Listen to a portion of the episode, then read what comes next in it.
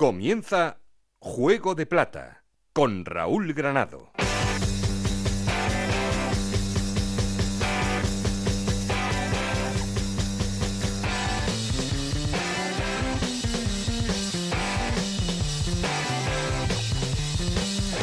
Hola, ¿qué tal? Muy buenas, bienvenidos a Juego de Plata, el podcast de Onda Cero en el que os contamos todo lo que pasa en Segunda División.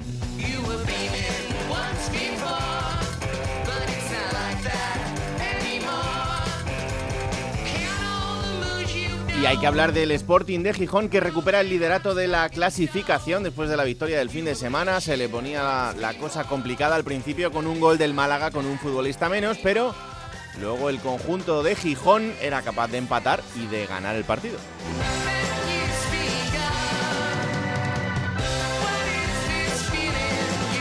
Y eso que el Almería está poniendo las cosas complicadas porque con dos victorias consecutivas se acerca cada vez más a ese puesto de cabeza de la clasificación, pero todavía a un punto del Sporting.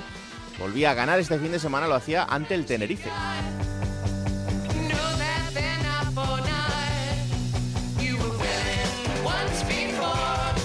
Y Ponferradina, Ibiza, Tenerife y Eibar son los equipos que estarían ahora mismo en puestos de playoff de ascenso. Mucho mérito, lo de dos equipos, sobre todo la Ponferradina y el Ibiza.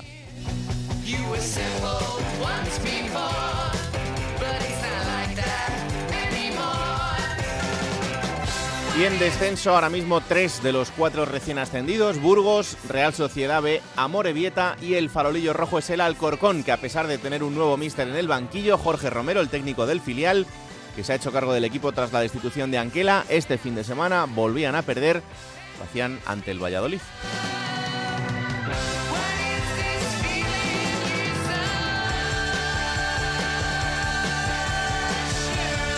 En fin, mucho de lo que hablar, mucho que analizar y una visita espectacular que tenemos para hoy en el programa. Todo eso va a ser a partir de ahora. Ya sabéis que queremos seguir en contacto con vosotros y para eso tenemos un perfil de Twitter que es arroba juego de plata y un correo electrónico juego de plata ocr.gmail.com. Aquí conmigo está el auténtico cerebro de este programa, Alberto Fernández, con Ana Rodríguez y Esther Rodríguez en la producción, con Nacho García los mandos técnicos. No estoy solo porque... Esto es Juego de Plata el podcast de Onda Cero en el que te contamos todo lo que pasa en Segunda División.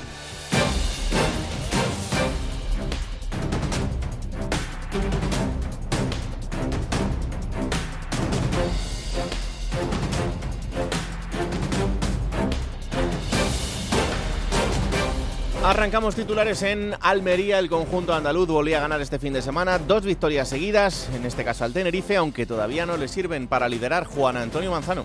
Segunda victoria consecutiva de la Unión Deportiva Almería y del mismo modo que ocurrió en Santo Domingo ante el Alcorcón, con un buen resultado, con una amplia goleada y además con una eh, superioridad futbolística que es lo que más ha agradado a la afición rojiblanca. De nuevo Sadik y Ramazani se mostraron como las piezas claves del eh, conjunto rojiblanco y con esos tres puntos el cuadro almeriense está ah, consiguiendo afianzarse en la parte alta de la clasificación y sobre todo mantener una fortaleza como local que echó en falta en los dos eh, años anteriores con ese objetivo de ascender a la máxima categoría. El técnico Rubi reconoció que el lanzador de penaltis de este Almería es Largi Ramasani, pero que evidentemente van a cuidar a su jugador franquicia como Sadik Umar para que pueda engordar la eh, cifra de goles lo más eh, posible, pero evidentemente el especialista es el futbolista belga. Todo ello en una semana muy larga, puesto que hasta el próximo lunes no jugará frente al Girona para seguir aupado a esa parte alta de la clasificación.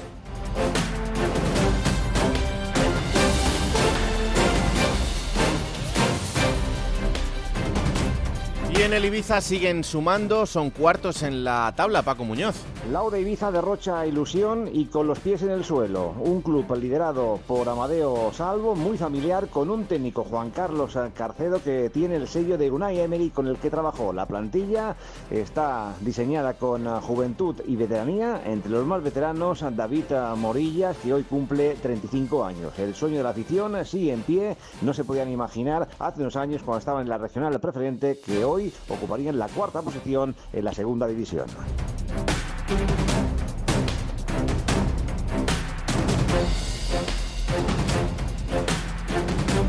Y cuidado en Tenerife, dos derrotas consecutivas que pinchan un poquito el globo inicial, Yendi Hernández. Malestar en el Tenerife por la acción del penalti sobre Enrique Gallego en el arranque de partido. Ábalos Barrera no señaló el derribo almeriense sobre el delantero y ni siquiera revisó la acción en el bar. Antes, al contrario, el árbitro increpó a Enrique Gallego diciéndole palabras textuales que dejara de hacer cuento. Un Ábalos Barrera que acabó pidiendo disculpas al punta catalán del Tenerife cuando se marchó lesionado minutos después con esguince de tobillo fruto del golpe recibido. No funcionó el planteamiento de contención de un Ramis que formó con tribote y que dejó en el banquillo al mediapunta Sam Shashua, el inglés, el más desequilibrante del Tenerife, en una sorprendente decisión. El propio Shashua tuvo la opción del empate a dos con un remate cruzado que salvó el meta almeriense Fernando en los minutos más calientes. Día gris del defensa serbio Sipsic que acabó descolocado por la potencia del bigoleador Umar Sadik, un Tenerife que pierde su segundo partido consecutivo tras uno de sus mejores inicios ligueros de las últimas eh, décadas.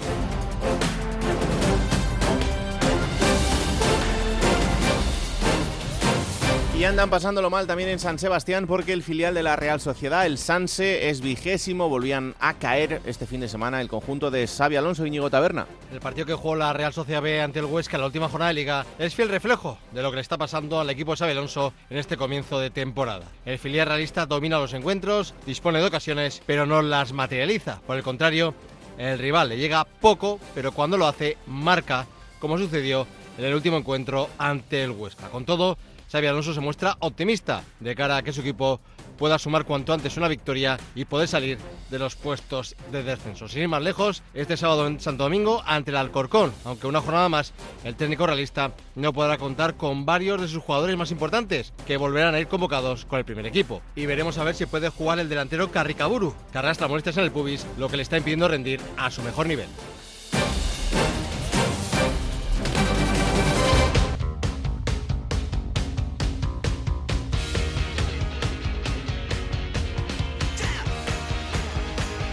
Y antes de arrancar con el análisis, vamos a poner en orden, como siempre, resultados y clasificación. Hola, Esther Rodríguez, ¿qué tal? Muy buenas. Hola, ¿qué tal, Raúl? Vamos con los resultados de esta séptima jornada de Liga. Real Sociedad B 0, Huesca 2, Almería 3, Tenerife 1, Ibiza 2, Burgos 0, Las Palmas 2, Conferradina 1, Amorebieta 1, Eibar 1, Mirandés 1, Leganés 2, Sporting de Gijón 2, Málaga 1, Oviedo 0, Girona 0, Lugo 1, Zaragoza 1, Valladolid 2, Alcorcón 0 y Fuenlabrada 2, Cartagena 1. Y con estos resultados, ¿cómo queda la clasificación? Pues es líder el Sporting con 16 puntos, tiene 15 la Almería segundo, los mismos que el Ponferradina que es tercera, Ibiza 11 puntos, Tenerife es quinto con 11 puntos, los mismos que el Eibar que es sexto. En la séptima plaza encontramos al Huesca con 10 puntos, los mismos tiene el Oviedo, el Fuenlabrada, el Mirandés, Las Palmas y el Valladolid que es décimo segundo. En la decimotercera plaza está el Cartagena con 9 puntos, le sigue el Leganés con 8, los mismos que Girona y Málaga. Es decimoséptimo el Lugo con 7 puntos, también tiene 7 puntos el Zaragoza. El eh, Burgos tiene 6 puntos en la decimonovena plaza, en la 6 puntos tiene también la Real Sociedad B en el puesto número 20, en el 21 la Morevita con 6 y cierra la clasificación el Alcorcón con 3 puntos. Bueno, pues así están las cosas, todavía con poquitos puntos y algunos eh, equipos compartiendo puntuación, pero sí en esa situación complicada. Burgos, Real Sociedad B, Amorebieta y Alcorcón, que son los equipos que están en el descenso hasta la segunda división B. Vamos a arrancar un poquito.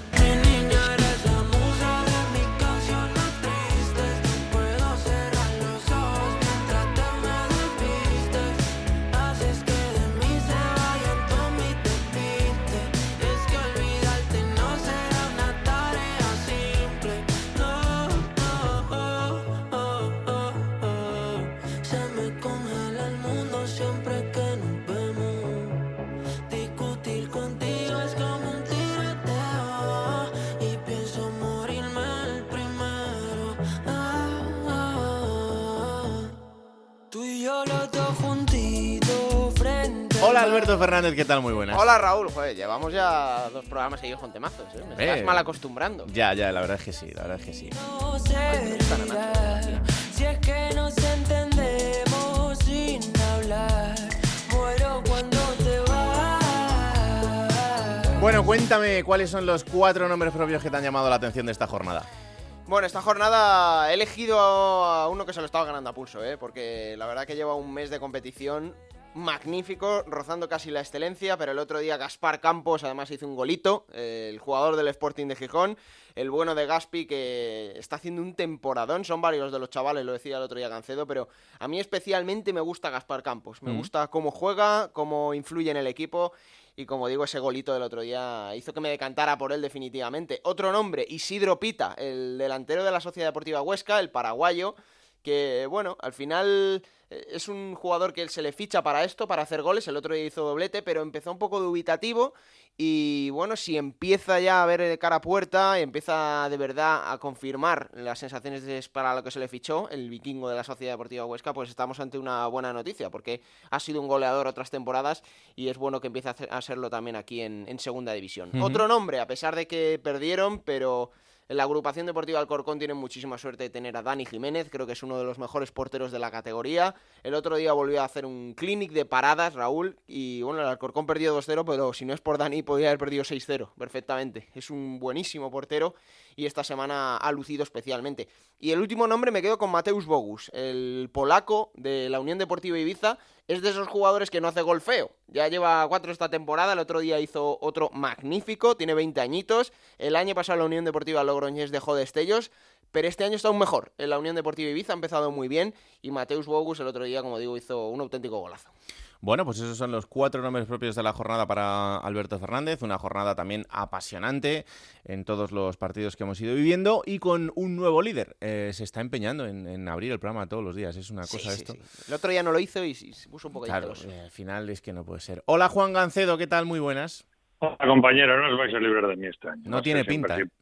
No, por cierto, Bogus, jugador del Leeds, Sí. ¿eh? que Sí, se sí, os olvida sí, todo. No, hombre, pero para eso estás tú, para. Pelotero internacional sub-21 con Polonia, al que he visto jugar en bastantes ocasiones en el Leeds, con los suplentes, porque me veo los partidos del Leeds de los suplentes también. Sí, imagínate, sub-23. imagínate la pedrada cómo está de la cabeza. Si es que luego y luego queremos que esté bien, si no puede ser, si es que, es que si hay cosas que, que son imposibles. Que mm, el, el partido de este fin de semana creo que es de los que mm, siguen ilusionando a la gente. Eh, veía un, un vídeo que subía el Sporting a sus redes sociales de mm, eh, los segundos finales a los que terminase el partido, cómo fue la entrada al vestuario de, de la plantilla. Y es de esas cosas que dices, aquí se está gestando algo importante. Sí, se lo van creyendo poco a poco. Me va cocinando a fuego lento el éxito de esta temporada. La verdad es que el Sporting está maravillando, sinceramente. Eh, vosotros siempre decís que soy negativo y tal, yo cuando las cosas no las veo, no las veo. El año pasado las veía mal, pero cuando las veo, las veo. Y este año veo un equipo que, salvo que se pegue un bajón ahora tremendo, va a estar entre los mejores seguro hasta final de temporada, porque es verdad que el otro día no hizo su mejor partido. Yo creo que quedó un poco hasta conmocionado al verse eh, desde el minuto 6 con un jugador más y no supo cómo afrontarlo, hasta el punto de que al descanso iba perdiendo. Pero después en la segunda parte mandó, eh, ayudado también por la decisión de José Alberto de plantar el autobús y logró la remontada con dos magníficos goles. Yo es un espectáculo ver a, a Pedro y a Grajera. Habléis hablado de Gaspar Campos, que es decisivo, pero Pedro y Grajera es tremendo. Eh, Grajera eh, es Busquets en bueno. Con esto ya sé que estoy creando polémica, ya sé que creo polémica, pero es un espectáculo de futbolista. Eh, estuvo el Getafe detrás de él en, Sí, en este mercado de verano. Hubo incluso una propuesta que el Sporting rechazó por él. Todavía no ha debutado como sub-21, pero puede hacerlo. Yo creo que lo va a trincar rápido de la fuente. Y Pedro es un absoluto espectáculo también cuando está bien físicamente y ha empezado la temporada cañón. Y mueven a todo el equipo. Con ellos van los demás. No se nota las ausencias. No estaba Guillermo Rosas, jugó eh, Bogdan muy bien. No estaba Craves, que andaba con alguna molestia, jugó Pablo García muy bien. Y cuando entraron los del banquillo, aportaron. Todo esto no pasaba el año pasado. Cuando había una baja era muy difícil cubrirla, no había gente. Cuando, cuando no marcaba Jurevich, no marcaba nadie. Y, este año es todo lo contrario. Así que este equipo tiene muy buena pinta, sinceramente. Y al final eh, hay, hay cosas, como venimos hablando desde el arranque de temporada, que son las que marcan un poco la diferencia, ¿no? Y el, el contar con gente eh, de mareo, con gente de la casa, te da ese plus de, de confianza que cuando en algún momento de la temporada las cosas no vayan tan bien, pues haga que a lo mejor se amortigue un poco más y que, y que la gente diga, bueno, pero espérate, vamos a confiar, eh, no hay problema, vamos a seguir en la línea de mm, estar con el equipo. Y eso va a pasar porque, porque las temporadas son muy largas y llevamos solo siete jornadas, pero en ese momento, pues eso también suma. No, y además de que los chavales son los que ahora mismo están marcando la diferencia con respecto al año pasado. El año pasado ya estaba Grajera, ya estaba Rosa, ya estaba Gaspar, pero eran un año más más jóvenes, no, tampoco les podías exigir mucho, es que este año se han echado ellos el equipo a la espalda. Hmm. Entonces, tú imagínate lo que le da eso a un equipo. Y además, ya os lo comentaba, son chavales que, que fueron juntos al colegio desde pequeños, o sea, se entienden perfectamente. Y es lo que hemos dicho tantas veces en Gijón, cuando hay dinero se gasta en gente, en experimentos de fuera, que duran un año si duran, y cuando no hay dinero y solo hay ruina, pues mareo es obligado, es una apuesta de mentira y apuestas y mareo siempre es algo de verdad. El mareo está muy mal organizado, en mi opinión, lo que es la estructura de la escuela de fútbol de mareo, pero los futbolistas salen porque si son buenos salen igual. Claro. Eh, yo creo que muchos se quedarán por el camino por esa mala infraestructura que yo creo que hay en Mareo, donde no están los mejores entrenadores, donde sí fichas a los mejores jugadores de la región, pero luego los entrenadores, el amigo de este y el amigo de aquel. Y eso seguramente clásico, haga ¿eh? que algunos se frustren, algunos jugadores no lleguen a salir porque no reciban la, la formación adecuada, pero hay otros que son futbolistas de verdad y salen igual. Mm. Y es el caso de, de estos futbolistas que estamos viendo. Es un clásico endémico ese de los entrenadores en algunos sitios, ¿eh? Y, y no en, en- No, en todos, Raúl. Sí, más o menos, más o Los menos. errores en un 90% de cada club son repetidos en prácticamente todos los clubes. Pero no tiene mucho sentido, porque al final están formando a los que pueden ser tus Es futbolistas. como el del- mal de los futuro. directores deportivos. Yo hablaba con un director deportivo destituido, eh, no, hace, no hace falta que os diga más porque ya me imagino que sabréis con quién era, pero no lo voy a decir. Mm. Hablaba con un director deportivo destituido hace poco y decía, "No, cuando no hay dinero, acudes al director deportivo para que te fiche. En el momento que el club empieza a ingresar por televisión porque sube a primera división y hay un montón de dinero, el directivo de turno dice, no, no, para que ahora ficho yo que tengo mucho dinero. Y entonces el director deportivo pasa en segundo plano. Claro. Hablo de clubes modestos, evidentemente, no de otros. Conclusión, que eh, los problemas repetidos del fútbol, ese, el de los entrenadores de la cantera, el apostar por los chavales, todo eso, son problemas, yo creo, de, de prácticamente todos los clubes. Es un problema de, de- de- yo creo que de, de filosofía del Sí. fútbol español Sí, sí. en general. Absolutamente. Bueno, lo siguiente para el Sporting será eh, medirse a la Morevieta, que está en una situación difícil, pero no será un partido fácil seguro, porque además es fuera del, del Molinón. Así que vamos a ver qué pasa el fin de semana. Pero lo seguiremos contando y a ver si el fin de semana que viene eh, estás aquí otra vez abriendo el programa, porque Manzano está ahí al acecho. ¿eh? No, pero no tendré más remedio que estar, porque si no es por una cosa va a ser por otra. Luego viene Eso el es derbi, verdad. así que tengo que aguantar al otro plasta Mm. y, y diciendo que nos va a ganar, cosa que es verdad, porque el derbi ya lo damos por perdido, etcétera, etcétera. Entonces, si no es por líder, me vais a llamar porque será previa de- del derbi, así que no me libro de vosotros. ¿Qué voy a hacer? Claro. Y, y lo ¿Qué bien que te, y lo bien que te viene, si es que no puedes. Sí, fíjate, igual me dentro de un año estoy como tú en Europa, así, sin querer. ni- Cuidado, ni eh. ni. Cuidado, cuidado, cuidado, cuidado. Queda mucho, queda mucho. Ya le he dicho que el Rayo pudo tener a Jurjevic y tiene a Falcao. Sí, salimos perdiendo. Pero bueno, ¿qué le vamos a hacer? Sobre todo salió perdiendo el Sporting. Un abrazo. Un abrazo, chao. Adiós, adiós. Vamos a Ponferrada porque mm, este fin de semana la Ponferradina ha caído, pero bueno, eh, en este arranque de temporada meteórico del, del equipo de Bolo, yo creo que esto simplemente es eh, un pequeño pasito atrás. Eh, estas cosas tienen que pasar también. Compañero Roberto Ugarte, ¿qué tal? Muy buenas. ¿Qué tal, Raúl? Muy buenas. Oye, que no estáis en ascenso directo, pero estáis terceros. Y eso yo creo que sigue siendo un lujo. Sí, sí, estamos también al acecho, a ver si, si damos descanso el, el próximo martes al, al compañero, también la Ponferradina. Pero bueno, la parte positiva de, de la derrota de este fin de semana, y es lo que yo más estoy pensando desde el encuentro eh, frente a Las Palmas, es lo siguiente.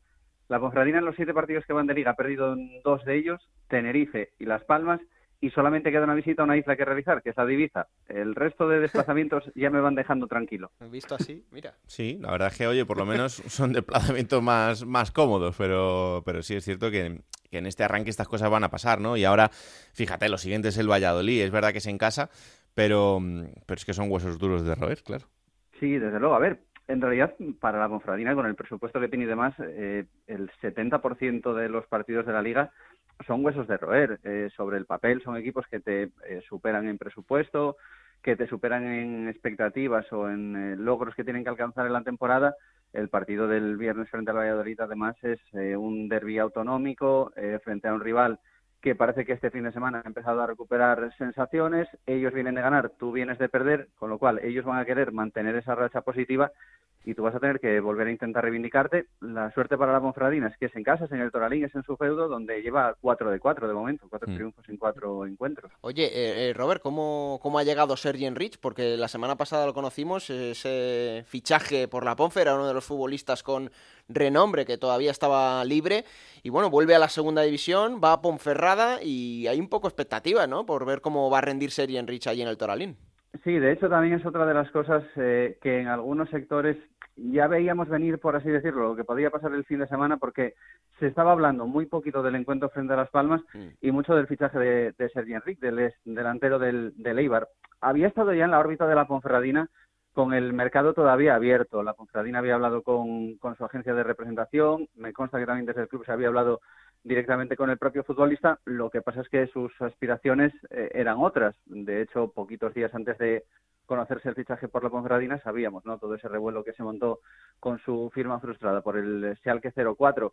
Al final, eh, pues lo que decimos también muchas veces desde aquí, desde Ponferrada, las aspiraciones y el dinero con el que se cuenta desde aquí te exige muchas veces que negociaciones con jugadores de tanto calado y de tanto renombre como pueda ser Sergi Enric las tengas que llevar de este modo y tengas que armarte de paciencia, eh, tener toda la cautela del mundo y esperar a que sea prácticamente el futbolista el que dé el paso de decir, vale, pues con todo lo que no me ha sucedido durante el verano y estando todavía esta opción aquí, eh, veo que se sigue confiando en mí porque siguen en contacto directo y permanente conmigo, eh, pues me voy a decidir por ello. Quizá pueda haber gente que le parezca que es un pequeño paso atrás para un futbolista de esa talla, con seis temporadas de forma consecutiva en primera división y con los datos que ha tenido Sergi Enrique las órdenes de, de Mendilibar, para la Ponferradina desde luego es un, es un refuerzo impresionante. Hmm. Es verdad que le van a hacer falta unos días de trabajo específico para poder entrar todavía a las órdenes de, de John Pérez Bolo. Eh, tampoco descarto, ¿eh? no obstante que, que en la citación de esta semana lo vaya metiendo el, el técnico vizcaíno, también para que se vaya eh, empapando él un poquito de nuevo de, de, lo que es ese ambiente de competición, de ese, de ese gusanillo. Bueno, pues vamos a estar pendientes porque desde luego que es eh, otro de los futbolistas eh, que va a traer muchos focos en, en, la categoría. Es una gran noticia para la Ponferradina y también para la segunda división poder contar con un futbolista de la, de la calidad de Sergi Enrich y ojalá que tenga un buen rendimiento en el equipo porque eso también será, será bueno para él seguro. Roberto, hablamos la semana que viene. Un abrazo muy fuerte. Perfecto, un abrazo, compañero. Chao, chao. Conoce bien Sergi Henry la segunda. De hecho, en el sí. Numancia hizo muchos goles antes sí, de firmar por el Eibar. Y, y, el otro día me puse a mirar, Raúl, también futbolistas que quedaban libres, como el caso de Sergi Enrich. No tiene equipo Rodri Ríos. Fíjate que han ha estado en un montón de equipos de segunda división, ha hecho goles. Y funcionando. El delantero está sin equipo. Estuvo en el Valladolid también, por cierto. Hola, Héctor Rodríguez, ¿qué tal? Muy buenas. ¿Qué tal, Raúl? Donde no hizo absolutamente nada, por cierto. Vaya, por Dios. Bueno, sí, en lo personal le fue francamente bien, porque encontró Ojo. que es su pareja y, y, es padre ahora. O sea, que en ese sentido, la verdad es que el paso por Valladolid sí que seguro que lo guarda con, con buen recuerdo. Eh, lo que es eh, su rendimiento deportivo, la verdad es que no fue para tirar muchos cohetes. Para que tú veas, es que siempre hay algo bueno que encontrar. Con, con los de Ponferrada, ¿cómo os lleváis? Francamente bien. Ah, mira, francamente bien. alegría. Esto dentro, mira, dentro de la, y que lo sepan nuestros oyentes del resto de España, ¿no? Dentro de la ida de cabeza que es esta comunidad que es Castilla esto es muy gracioso, porque resulta que, eh, digamos que los de León se van mal con los de Valladolid, los de León se van mal con los de Ponferrada, porque los del Bierzo dicen que no son León, que mm. quieren ser una provincia aparte, con lo cual los de Ponferrada se terminan llevando bien con los de Valladolid. Claro.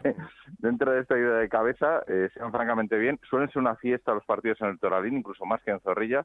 Eh, cuando se podía había desplazamiento masivo de aficionados vallisoletanos hasta Ponferrada, se pasaba el día allí comiendo, que se come francamente bien, Hmm. así que normalmente es un día de fiesta y, y, seguro que lo va a ser también el partido del viernes. Por Pero supuesto. es que eso trasciende incluso de comunidad autónoma, porque eh, Ponferradina, Valladolid se lleva muy bien con el Real Oviedo, el Valladolid no se lleva tan bien con el Sporting, pero por ejemplo el Sporting no, a matar, es club matar, hermanado de la cultura leonesa, que es rival sí, de la Ponferradina, sí. o sea que eso trasciende Sí, incluso a otra es- provincia.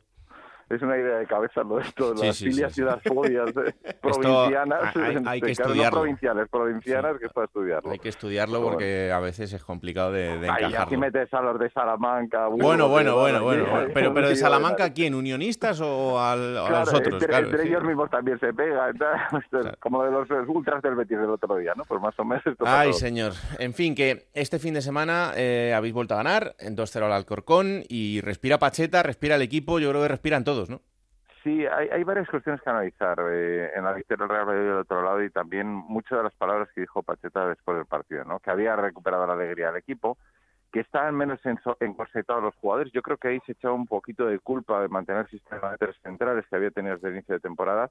Y lo que está claro es que el Valladolid dio otra imagen completamente distinta. De hecho, eh, ganó 2-0, pero pudo haberlo hecho por tres o cuatro goles más porque tuvo oportunidades más que suficientes para hacerlo. ¿Cuál es la duda? Es que enfrente está el Alcorcón, que yo francamente le vi muy, muy, muy mal, ¿eh? Eh, vi un equipo enormemente débil y, y, y no sé si como para estar en segunda división, la verdad, después de lo que vi. También es verdad el día de la semana, la institución de Anquela, lo que está viendo en este inicio de campaña, pero ya no existe la duda entre los aficionados de decir, vale, el equipo jugó bien, tuvo alegría, metió dos goles, creó oportunidades suficientes, pero es porque de verdad eh, se ha dado con la tecla para dar rienda suelta a la mucha calidad, eso es indudable que tiene la plantilla, o es porque enfrente había un rival que, lo va a pasar muy mal este año para mantenerse en segunda división. Pues en esas estamos y de ahí va a venir la prueba del partido del viernes, ¿no? De confirmar si de verdad se ha dado con la tecla para soltar definitivamente el lastre que viene acumulando desde ya desde más de un año el Real Valladolid con derrotas acumuladas y, y con sensaciones negativas y se puede recuperar de nuevo la alegría y la calidad del equipo o si fue simplemente porque es verdad que con este sistema se juega mejor, pero es que además había a un rival muy débil, ¿no? Pues eh, la prueba de fuego y, y yo creo que gran parte de lo que puede ser las próximas jornadas y la tranquilidad del Valladolid en este primer tramo de la temporada en el partido del viernes. Bueno, pues vamos a ver qué pasa, ¿no? Porque es verdad que mm, eh, si el Valladolid gana ese partido frente a la Ponferradina, eh, dará un salto importante, se colocará ya más o menos en las posiciones en las que debe moverse durante toda la temporada y a partir de ahí ya pensar en otra cosa. Si vuelve a caer, pues eh, va a quedar en, situación difícil y seguiremos otra vez con, con la burra brincos. Así que pendientes de lo que pase el fin de semana. Héctor, un placer como siempre, ¿eh? Otro fuerte abrazo. Chao, chao. La jornada anterior, cuando jugaba contra la Almería, me preguntaba Manzano por el Alcorcón. Yo le dije lo que había y me dijo, bueno, bueno, no será para tanto porque luego a la Almería le dan sustos. Cuando pasó el partido me dijo, oye, qué poquito he visto del Alcorcón. Y es verdad. Y pasa lo mismo otra vez con Héctor.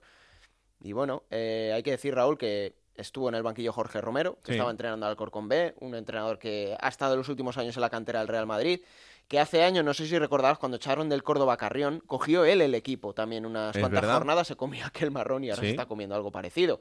Evidentemente, y lo sabes, es- para estos entrenadores es una oportunidad coger un primer Sí, equipo sí, en el claro. fútbol profesional, pero el Alcorcón no le presentó, no hubo presentación de, de Jorge Romero. Me consta que no es por parte del Departamento de Comunicación, que sí que le hubiera gustado hacerlo, pero el club decidió que no tuviera presentación y que encarara directamente el partido. Insisto, se está comiendo un marrón, el otro día no vimos nada nuevo respecto a lo de Anquela, pero como ya dijimos aquí la semana pasada, el problema no era Anquela. No, evidentemente. Una victoria en siete partidos y lo siguiente será medirse a la Real Sociedad B en Santo Domingo este fin de semana en un partido absolutamente trascendental porque el Sans está en una situación también muy, muy complicada, así que vamos a ver qué hace el equipo de, de Xavi Alonso. Eh, en el Fuenlabrada, pues alegría tremenda con esos dos goles Sí, de Pedro Pedro León eh, sí, sí. para darle la victoria al equipo. La primera en casa, que ya le tocaba. Noveno en la clasificación. Bueno, una situación eh, Cómoda. Cómoda, Cómoda, sí. en, en un arranque de temporada dubitativo a veces en cuanto al- a los resultados porque podrían haber sido mejores en algunos partidos, pero bueno, Pero las sensaciones son buenas. La pasada jornada en Huesca mereció ganar, no ganó por Andrés Fernández, pero hizo una buenísima segunda parte Sí. el Fuenla.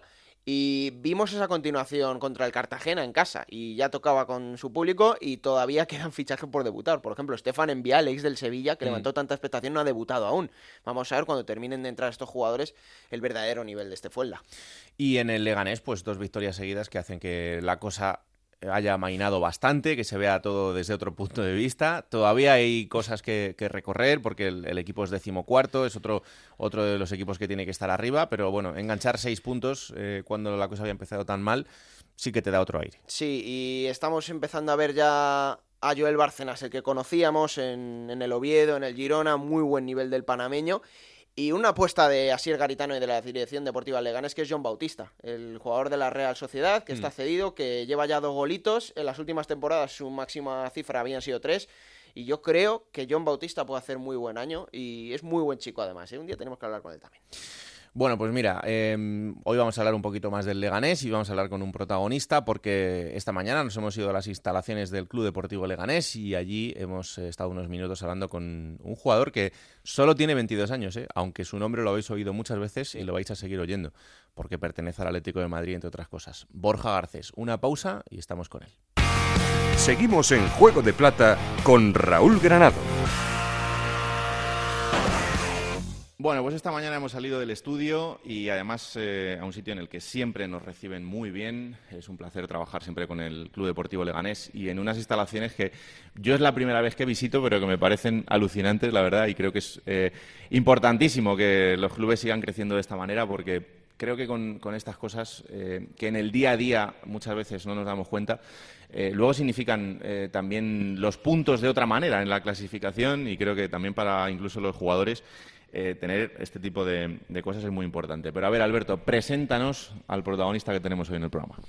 Bueno, es un jugador que ha llegado nuevo esta temporada al Club Deportivo Leganés. Eh, ya le conocen aquí en la Comunidad de Madrid porque el año pasado estuvo jugando en el Club de Fútbol Fuenlabrada y porque es de la cantera del Atlético de Madrid. Eh, es un fichaje que levantó mucha ilusión cuando se hizo oficial en la afición del Leganés y que, bueno, de momento poquito a poco está empezando a contar para García Garitano y que es Borja Garcés y que seguro que nos va a dejar mucho goles este año. Hola Borja, ¿qué tal? Muy buenas. Hola, ¿qué tal? Encantado de recibirte en el programa y de que nos recibáis aquí en, en vuestra casa pepinera. Igualmente. Está muy bien esto, ¿no? Muy bien, muy bien. Yo la primera vez que vine me, me sorprendió mucho porque, ya te digo, como tú has dicho ahora mismo, que las instalaciones son muy, muy, muy buenas. Hombre, tú vienes de un sitio muy grande y ahí es verdad que los canteranos de, de los equipos grandes pues tenéis eso, ¿no? Que, que ya estáis acostumbrados a, a sitios que está todo preparado, pero llegar a un sitio como Leganés y encontrarte esta ciudad deportiva, estas instalaciones, al jugador yo creo que también es un plus en el día a día, ¿no? Pues sí, porque al final, pues bueno, aquí tiene el comedor, tiene las habitaciones para concentrarte y al final, pues, pues todo mucho mejor, ¿no? Y eso al final, pues, mm, mejoras, ¿no? Como esto al final está todo muy bien y al final, pues el jugador, al tener todas estas facilidades, mejora mucho. No sé, no sé si te han enseñado, Borja, cómo era esto hace unos años. No, Porque, no, claro, aquí eh, está toda la instalación de la Ciudad Deportiva Leganés con los módulos, está el gimnasio, el comedor, las habitaciones. Hay habitaciones también, eh, hay campos de, de fútbol, pero antes solo había uno y los vestuarios tenían que irse mucho más lejos. Entonces, esto ha, ha- ha cogido otra dimensión en los últimos años y es lo que tú estás diciendo. Muy bien. Ah, Al final, el paso por primera división es lo que tiene, ¿no? Y, y los clubes crecen en, en este sentido. Bueno, ¿cómo estás? Pues bueno, ahora mismo, si te digo, si, si te soy sincero, no estoy al 100% todavía. Vine con una pequeña roturilla en el, en el isquio y bueno, hace dos semanas me dieron un golpe en la rodilla y, y bueno, al final ahí me está molestando un pelín y a ver qué, qué me dice el doctor, que voy a hacerme unas pruebas en estos días. Ujú. En semanas como esta, las semanas son de otra manera, ¿no? Porque después de sumar tres puntos, pues, por lo menos hay una sensación de alivio. Sí, ya el vestuario es otra cosa, ya, ya no estamos tan, tan serios, ya hay más, más alegría en el vestuario y bueno, se respira otro ambiente tanto en el vestuario como en el campo. No dura mucho, porque es que no os da tiempo a disfrutar prácticamente de nada, pero oye, por lo menos al principio de semana es otra cosa. Sí, la verdad que sí, te levantas con, con una victoria y dices, bueno, ya, ya estamos ahí, mitad de tabla, ya estamos casi a un partido de, ponernos, de engancharnos arriba. Y, y eso, eh, otro, otro ambiente. La verdad que las dos victorias estas nos han hecho, nos han hecho eh, eso, levantar cabeza y, y estar más contentos. A veces eh, el fútbol son detalles, ¿no? Porque tampoco ha cambiado mucho eh, la manera de hacer las cosas el equipo, pero de repente sale y, y- y ganas el partido. Bueno, éramos muchos nuevos y al final pues nos tenemos que, que ir acostumbrando, nos cono- ir conociéndonos y al final pues eso se nota en el, en el equipo. Eh, van pasando los días y los, los entrenamientos son mejores, más calidad, nos conocemos más y al final eso en el campo se ve reflejado. Tener un míster como Asier, que aquí es una persona muy importante y que tiene las ideas muy claras en cuanto a qué equipo quiere, cómo quiere que juegue su club deportivo leganés, ¿eso te da un plus también en el día a día?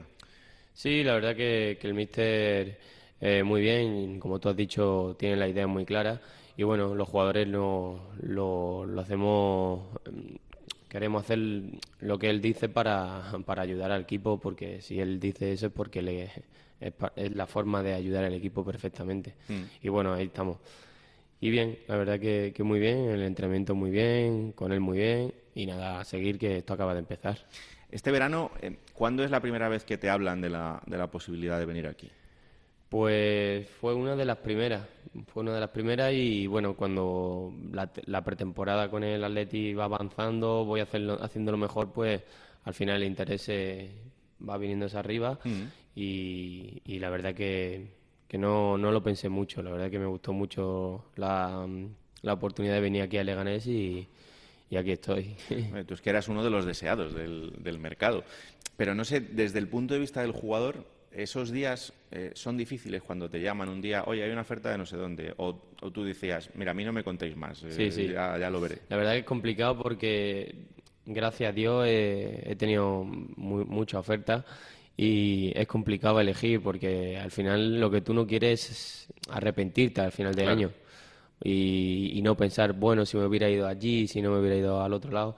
Y bueno, al final yo, yo elegí Leganés y bueno, por ahora, no, gracias a Dios, no, no me he equivocado. Hombre, con tu edad lo más importante es jugar, ¿no? Es Y jugar. llegar a un sitio en el que en el que pueda ser importante. En, en Fuenlabrada fue una cosa parecida. Tú el año pasado estuviste cedido allí y joder, allí eh, fuiste un jugador de peso. Sí, em, volví de, del Atleti B, me cedieron y al principio, pues bueno, me costó entrar, como ahora me está costando, que, pero ahora es por, por problemas de, Claro. de lesiones. Pero como ya he dicho, me costó entrar al final de una de segunda B a, a segunda y un paso importante y bueno, me costó entrar, pero cuando ya entré ya, ya fui eh, importante, como tú has dicho. La suerte para vosotros, eh, los que estáis en la Comunidad de Madrid, que venís de un equipo importante de la Comunidad de Madrid, es que el tener tantos equipos aquí a un buen nivel os da la opción de quedaros en casa. Y eso es más importante muchas veces que a lo mejor el ir a un sitio donde vayas a jugar un poquito más, ¿no? Sí, la verdad que eh, estuve también pensando eso, porque al final cuando te vas de un sitio a otro tienes que adaptarte, el clima, y yo Madrid por al final llevo 6, 7 años ya, Claro. Y ya no me tengo que adaptar, y eso fue una de, la- de las claves también. Porque tú eres de Melilla. Sí. ¿Cómo fue el inicio allí? ¿Cómo, cómo fue tu, tu comienzo con el fútbol? Pues bueno, yo desde los tres años ya estaba, ya estaba jugando al fútbol y al final, pues, pasando, pasando los años, iba mejorando, iba mejorando hasta que un día se fijó el Atlético de Madrid y, no lo dudé y vine para acá. Eh, Tú todavía perteneces a la generación, como algunos, que hemos jugado en la calle al fútbol, ¿no? Sí, sí. Porque sí. allí se jugaba en la Yo calle todavía. De, de, viernes a domingo, aunque tuviese partido, estaba todo el día en la calle jugando al fútbol. Eso se nota luego, ¿eh? Ya mi madre me tenía que coger a las 10 de la noche, niño, tira para allá, que ni has cenado. Hombre, lo bueno es que no rompías cosas por casa, No, con la eso- pelota. Eso es lo eso- bueno, pero a lo mejor llegaba sollado, la Claro. ropa para tirar a la basura, pero bueno. Oye, la imagen que tenemos eh, a veces desde la península de Melilla es muy diferente a, a la que luego se vive en la realidad. ¿no? Total. Es muy diferente porque al final solo sale lo malo, por así- yo lo digo, solo en la, en la prensa solo sale lo malo, en los telediarios solo sale lo malo, pero al final tú vas a Melilla y bueno, te sorprende, a todo el mundo le sorprende. Claro. Y al final es eso, en la prensa y en el telediario solo salen para lo mismo, para la valla y, y para poco más, pero cuando tú vas a Melilla luego te sorprende. ¿Vas mucho todavía por allí? No, ya no tanto. Antes cuando ya era, era más pequeño, era en juvenil así, pues tenía más días libres, ya no tanto. Ya Mm. ahora cuatro días o tres días en Navidad y, y dos semanitas en verano. Bueno, ahora cuando vas allí eres estrella, o sea que... Ahí estoy muy bien, tío. bueno, y luego, eh, cuando llegas al Atleti y empiezas a dar, a dar pasos, ¿en qué momento dices tú, pues yo creo que voy a ser futbolista de verdad? Pues yo creo que cuando llegué al Atleti eh, fue mi... Yo lo pasé muy mal y dije, si yo aguanto aquí, tengo que ser futbolista. Tengo que ser futbolista porque yo aquí no lo, no lo voy a pasar muy mal, lejos de mi familia, para irme a, a los dos años a, a un equipo mediocre o Ya. un equipo de tercera división. Yo, si estoy aquí es porque voy a ser futbolista profesional 100% y la verdad que por ahora va todo muy bien. Bueno, se fueron cumpliendo las etapas, llegas a debutar con el primer equipo. ¿Cómo recuerdas aquel día? Pues la verdad que el día es como si lo viviese ayer. Me acuerdo de, de casi todo y una, una sensación increíble. Y bueno, eso es lo que al final eh, hacer eso te, conlleva a seguir trabajando más y más para volver a repetir una sensación eh, igual o parecida y al final pues mira, están saliendo las cosas muy bien. Que solo tienes 22 años, te queda mucho todavía por delante, afortunadamente, Eh, pero a veces el destello de verte en un equipo de primera debutando hace que luego pienses que ya está todo hecho, pero detrás de eso hay mucho más por hacer, ¿no? Y, y eso en tu caso eh, creo que lo tienes súper claro, porque tu camino de, pues, pues eso, de ir al Fuenlabrada la temporada pasada, de venir aquí esta temporada, es lo que te puede labrar el, el futuro. Sí, porque al final lo más difícil no es llegar, el- al final es mantenerse y mantenerse como es lo más difícil. Y bueno, al final pues el año pasado en Fuenlabrada y este año en Leganés, al final pues lo que tú has dicho, eh, poco a poco, pasito a pasito, piano a piano, como dicen. Y, y nada, poco a poco y seguro que, que con trabajo y sacrificio llega- llegaremos a nuestro objetivo. Desde el punto de vista del jugador, em, ¿estáis preparados o os preparan eh, para lo que venga después de salir de un equipo tan grande como en tu caso el Atleti? Bueno, pues la verdad es que mm, no. Tú tienes que ser lo bastante maduro y, y saber a dónde vas, porque por ejemplo yo he venido aquí a Leganés y el año pasado fue en Labrada, que es un equipo pues, de mucha experiencia, de gente que ya tiene su, su edad. Y bueno, si tienes que saber adaptarte, porque al final tú eres nuevo y, y lo que diga el vestuario, pues tú tienes que adaptar. Pero la verdad es que no, no, te preparan para, para salir fuera. Eh, eso, como yo digo, es un mundo paralelo a lo que hay aquí. Ahí eh, en el Atleti, en el filial, pues bueno, ahí era todo de rosas, por así decirlo. Claro. Ya cuando sube al primer equipo ya ves que la realidad es otra y ya cuando sale cedido, por ejemplo, a Fuenlabrada o a Leganés, ya sabes que, que eso ya pasó. Un amigo mío, eh, canterano del Rayo, me decía, Joder, es que yo he pasado de llegar y que me laven la ropa todos los días, que llegue y esté todo preparado, a llegar a un sitio en el que lo tengo que hacer todo yo o me lo tienen que hacer en casa.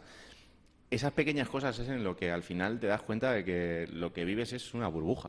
Por suerte en Fuenlabrada y en Leganés también no hacen lo mismo, nos lavan la ropa, ya es segunda división, Claro. que es profesional. Mm. Pero al final sí, en Atleti a lo mejor tan chico y tal teníamos más facilidades, te traían ta, ta, pero ahora ya tienes tu edad, ya tienes que hacer algunas cosas por ti solo. Em, llegar y que de repente veas eh, una pancarta enorme que pone menos Moratas y más Borja Garcés, eso imagino que te impactaría. Me impactó, la verdad que me impactó. Y bueno, pero sin más. Yo sabía que eso no, no tenía nada que ver conmigo, yo no sabía nada. Y me impactó porque eso, digo, hostia. Pero bueno, al final lo estuve hablando con Alvarito, que es mi amigo mío, y sin más. Yo con Bueno, él me llevo muy bien. Con suerte que es un gran tío y que además eh, lo, yo, lo yo con él me llevo claro. muy bien y al final pues quedó en una, una anécdota. Claro. No, pero al final eh, es esas ganas que tiene mucha gente, muchas veces la afición, que, Sí, que es sí. súper lícito, ¿no? De, Claro. de alguien de la casa que pueda triunfar. ¿Tú sigues pensando en, en poder triunfar en Atlético de Madrid Sí, algún día? Sí. Lo pienso porque al final, como yo te he dicho, yo quiero. Cuando llegué en Atleti dije, yo si llego aquí es para ser futbolista profesional y, y ese es mi objetivo. A lo mejor el año que viene o, o el, el siguiente con 24 años o con 23 o yo no, no sé. Pero seguro que por mí, por mí no van a faltar cosas para triunfar en Atlético de Madrid. Bueno, antes de venir aquí has renovado hasta el 2024, o sea que todavía tenemos tiempo por delante. Em, ¿Qué aprendiste en Fuenlabrada la temporada pasada? Aprendí muchas cosas, la verdad. Pre- Aprendí lo primero en la categoría, que es una, una categoría muy, muy dura. Y luego que, bueno, eso ya lo llevaba yo de, de- del Atleti, que era luchar, luchar y luchar. Porque al final aquí hasta el equipo menos que tú digas, bueno, este equipo no te puede, al final te hace daño y puedes perder el partido fácilmente. Hmm. Y eso, la verdad que, que aprendí eso, la categoría y, y no de y no menospreciar a nadie porque al final cualquier equipo te puede ganar. Desde el punto de vista del delantero, em, ¿qué te queda por aprender? ¿Cómo aprendes en el, en el día a día mejoras? Pues dándolo todo, tienes que darlo todo, eh, fijándote en vídeos, que, has hecho, que, has hecho mal, que has hecho bien, ver a, también a compañeros que, Ujú. que hacen, pues eh, eso lo hace muy bien, a ver mis puntos, mis puntos débiles mejorarlo, mis puntos fuertes mejorarlo también para ser mejor y al final eso, eh, cada día un poquito, un poquito, un poquito y, y ser mejor que el día anterior, porque al final eso es lo que te va a llevar a- al éxito. ¿Qué delanteros te gustan? ¿En, en quién te fijas? No sé si de los de ahora o de los de antes, pero ¿quiénes han sido tus referentes? Pues mi referente fue Fernando Torres desde chiquitito, pero ahora me fijo en Luis Suárez, que es muy bueno, me encanta, tiene muy, muy buenos movimientos. Benzema me gusta, pero es otro tipo de nueve. Mm. Y, y Lewandowski, Lewandowski es un goleador nato y es bueno, ¿eh? muy bueno. Además no pasan los años por él. Nada.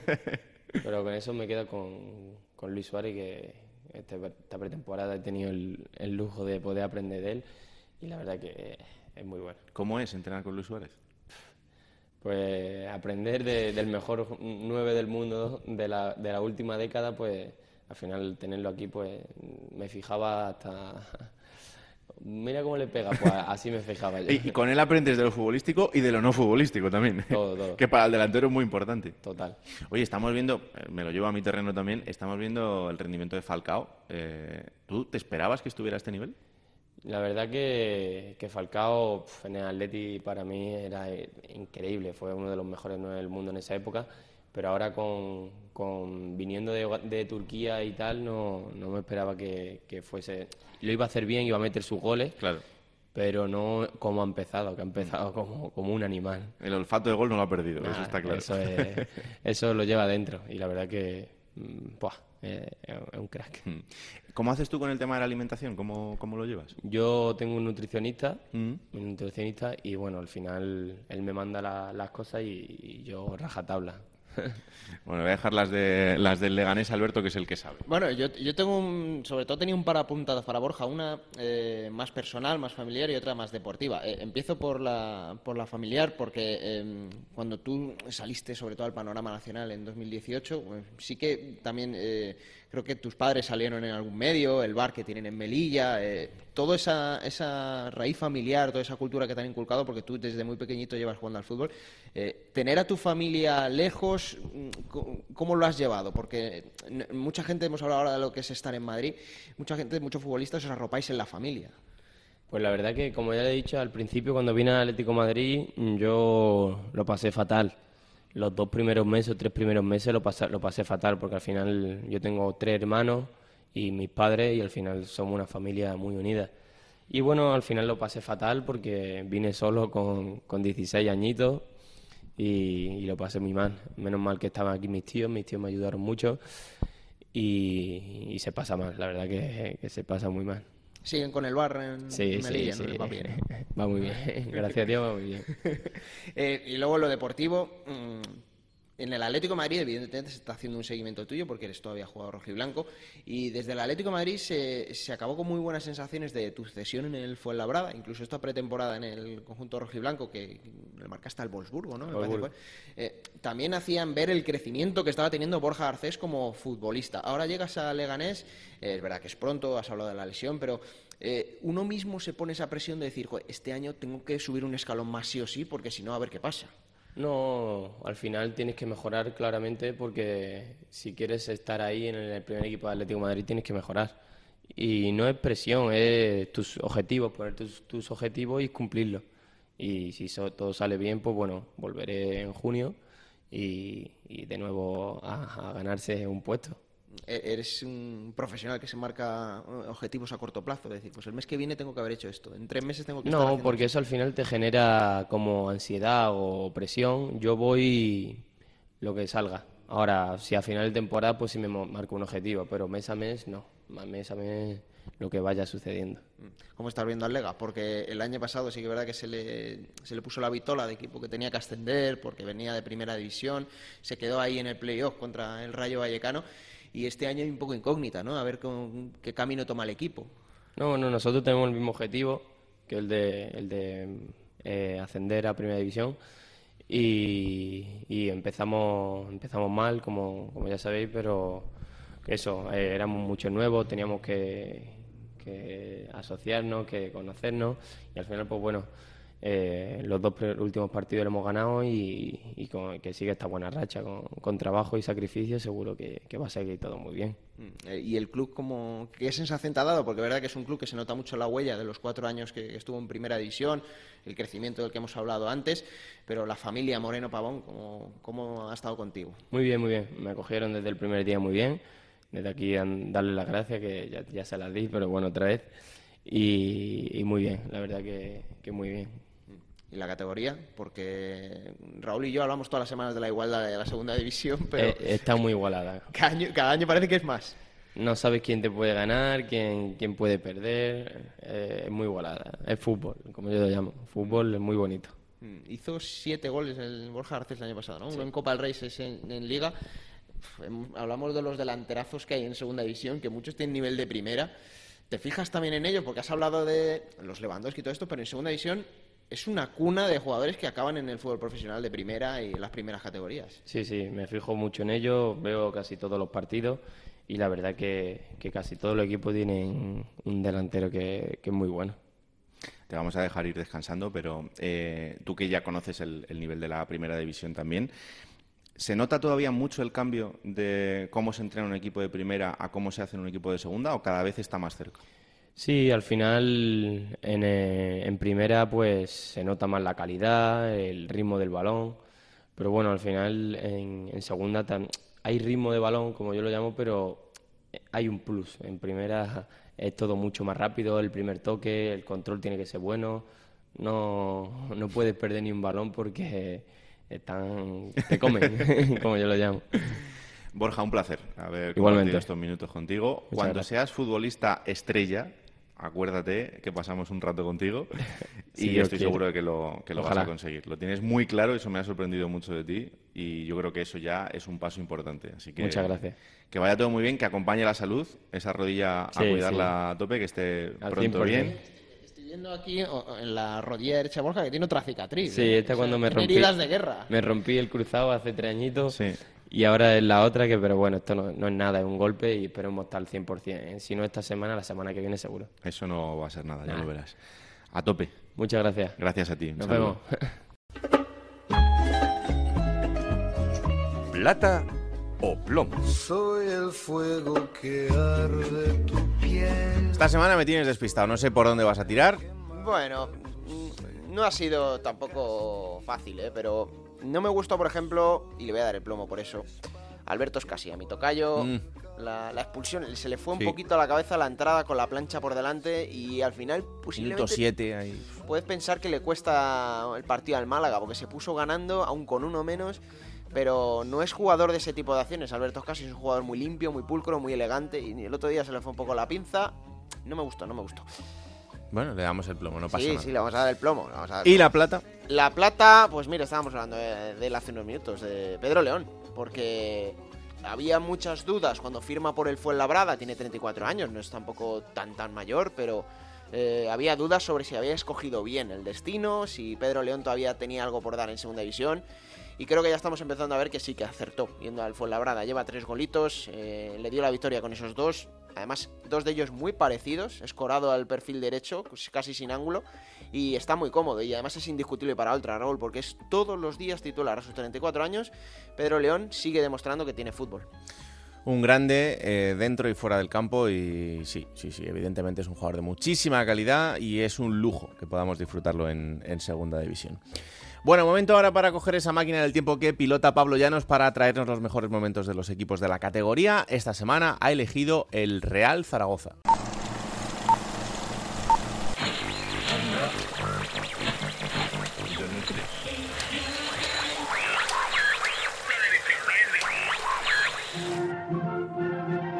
30 de junio del año 2001. En España, en la actualidad pasa por el último atentado de ETA en Madrid, el incendio del Palacio de los Deportes de la capital y por el caso en torno a Josep Piqué. Fuera de nuestras fronteras, Milosevic, Arkan y Chávez centran todas las miradas. Además, Sonia y Selena con su sencillo Yo quiero bailar son número uno en todas las listas musicales. Sin embargo, para la ciudad de Zaragoza y sus habitantes la actualidad tiene otro foco, un foco que está en el Estadio Olímpico de la Cartuja de Sevilla. Allí el equipo de la ciudad, el Real Zaragoza, se juega la Copa del Rey ante el Real Club Celta de Vigo. Los maños llegan al partido tras una liga decepcionante en la que han estado a punto de bajar a segunda división. Los zaragozanos empezaron con Juan Malillo de entrenador, pero a las cuatro jornadas fue sustituido por Luis Costa, que si bien no ha tenido un buen papel en el campeonato de la regularidad, sí que ha hecho una magnífica copa con el conjunto aragonés. Enfrente un Celta de Vigo espectacular que ha acabado la temporada en puestos europeos de la mano de Víctor Fernández, el ex del Zaragoza y artífice desde el banquillo de la Recopa de Europa Maña, se enfrenta a sus ex en un duelo por la Copa del Rey. Luis Costa salía con Lainez, Rebosio, Aguado, Paco, Pablo, Acuña, Gurenco, José Ignacio, Juan L., Yameli y Martín Bellisca en el Real Zaragoza. Enfrente el Celta de Víctor Fernández con Caballero, Velasco, Cáceres, Berrizo, Juan Fran. Jayo, Giovanella, Carpin, Mostoboy, Gustavo López y Cataña en el Celta. García Aranda pitaba el comienzo del partido y poco iba a tardar el Celta en mostrar su condición de favorito. Continúa Mostoboy buscando posición de disparo. Mostoboy. Qué jugada de Mostoboy. Y el gol del Celta. Lo ha hecho todo él y lo ha hecho todo bien. Qué barbaridad. La cantidad de regates, la cantidad de jugadores que ha tenido que superar. Y cómo finalmente, después de todo eso, qué bien le ha puesto el balón en el- donde no ha podido llegar la Sin embargo, el Zaragoza no se iba a rendir tan fácilmente. Ahí va Acuña. Buena El falta. balón de Acuña Aguado y ha marcado Aguado. Ha empatado Javi Aguado, el defensa central del Real Zaragoza. Espléndido remate de Aguado, minuto 23 de la primera parte. Bueno, los dos únicos remates que han ido a puerta han sido goles. A los 5 minutos el de Mostoboy para el Celta. En el minuto 23 el de Aguado para el Zaragoza. Y antes del descanso, los maños daban la vuelta al marcador. Ahí va Yameli. El golpeo de Yameli ha engañado a Caballero y el 2 a 1 para el Zaragoza. 2 a 1 para el Real Zaragoza, minuto 38 de la primera parte. Ha dado la vuelta al partido el Real Zaragoza cuando estamos en el 38 del primer tiempo. El encuentro llegaba al entretiempo y los maños estaban por delante cuando el partido se reanudaba. El Zaragoza aguantaba las embestidas del Celta y mantenía el resultado a favor. Justo tras la expulsión de Pablo Díaz, Y de- Ahora ahí sí. está Jordi Ahora sí. frente a Caballero, Jordi Caballero. Jordi marcó el tercero. Al final lo marcó el 3 a 1 de Jordi con el minuto 49 cumpliéndose. Ha marcado Jordi la copa que se va para Zaragoza. El Jordi, autor del tercer y último tanto. El favorito, una vez más, en esta competición, en esta final, Aragona. El Zaragoza ha hecho méritos más que suficientes, el partido se ha acabado. el partido acababa y el Zaragoza era campeón de copa contra todo pronóstico. El conjunto maño le ganó al favorito y demostró que nunca se puede subestimar al equipo aragonés. Lo demás, como se suele decir, es historia. Vamos allá con la próxima jornada, será la número 8. Y que va a arrancar este mismo viernes, Raúl, en el Toralín, con ese partidazo entre la Sociedad Deportiva Ponferradina y el Real Valladolid. Para el sábado a las 4 de la tarde, dos encuentros, el Amorebieta Sporting de Gijón y el Huesca Club Deportivo Tenerife. Para las 6 y cuarto, el Zaragoza Real Oviedo. A las 9 de la noche en Santo Domingo cerrará el sábado el Alcorcón Real Sociedad B. Domingo, 2 de la tarde, Eibar Unión Deportiva Ibiza. A las 4, el Málaga Fuenlabrada. A las 6 y cuarto, dos encuentros, el Burgos Mirandés, duelo de la provincia, y el Unión Deportiva Palmas Cartagena. A las 9 de la noche en Butarque, Leganés Lugo. Para el lunes, Raúl, nos va a quedar a las 9 en Montilivi, otro partidazo, Girona, Unión Deportiva Almería. Bueno, pues eso será durante todo el fin de semana en Radio Estadio. Os contaremos todo lo que pasa en los partidos en Radio Estadio Noche y aquí estaremos el próximo martes para repasar todo lo que haya ocurrido en una nueva jornada de Segunda División. Ya sabéis que esto es Juego de Plata, el podcast que está disponible cada martes a partir de las 5 de la tarde en Onda es para que os lo descargáis, lo compartáis y le digáis a todo el mundo que existe este bendito programa que hacemos con tanto cariño. Que la radio os acompañe. Chao.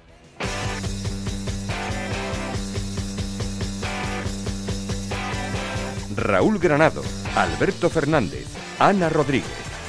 Juego de Plata.